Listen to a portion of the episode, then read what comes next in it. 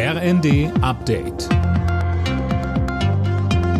Stündlich neu. Auf den Punkt informiert. Ich bin Johannes Schmidt. Guten Abend. Die Ukraine hat mit ihrer Gegenoffensive im Osten des Landes anscheinend Erfolg. Ein Armeechef sprach von 3000 Quadratkilometern ukrainischen Gebietes, das man von den russischen Truppen zurückerobert habe.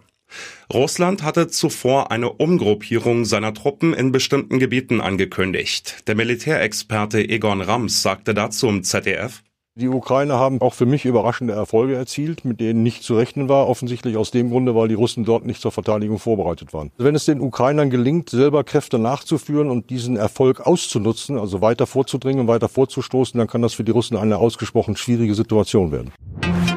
SPD-Chef Lars Klingbeil hat einen staatlichen Eingriff in den Gasmarkt gefordert. Es gehe darum, Existenzen zu retten, auch in den Unternehmen, sagte er im ARD-Interview. Die Bundesregierung müsse neben dem Eingriff in den Strommarkt auch dafür sorgen, dass das Gas bezahlbar bleibe, so Klingbeil.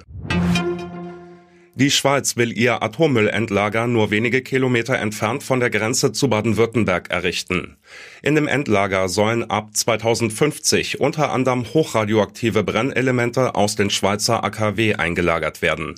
Wie fallen denn die Reaktionen darauf aus, Daniel Bornberg? Also das überrascht jetzt nicht wirklich, aber die Pläne sorgen bei der Bevölkerung in der Region natürlich für Stirnrunzeln und durchaus auch Sorgen, denn vor einigen Jahren war der Standort noch als eher nicht geeignet eingestuft worden. Nun fragt man sich hier, wie sicher wird das Endlager sein?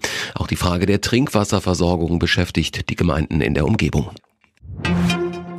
Zum ersten Mal ist Union Berlin Tabellenführer in der Fußball-Bundesliga. Die Partie beim ersten FC Köln konnten die Hauptstädter mit 1 zu 0 für sich entscheiden. Der SC Freiburg muss die Spitzenposition räumen, nach einem 0 zu 0 gegen Gladbach. Alle Nachrichten auf rnd.de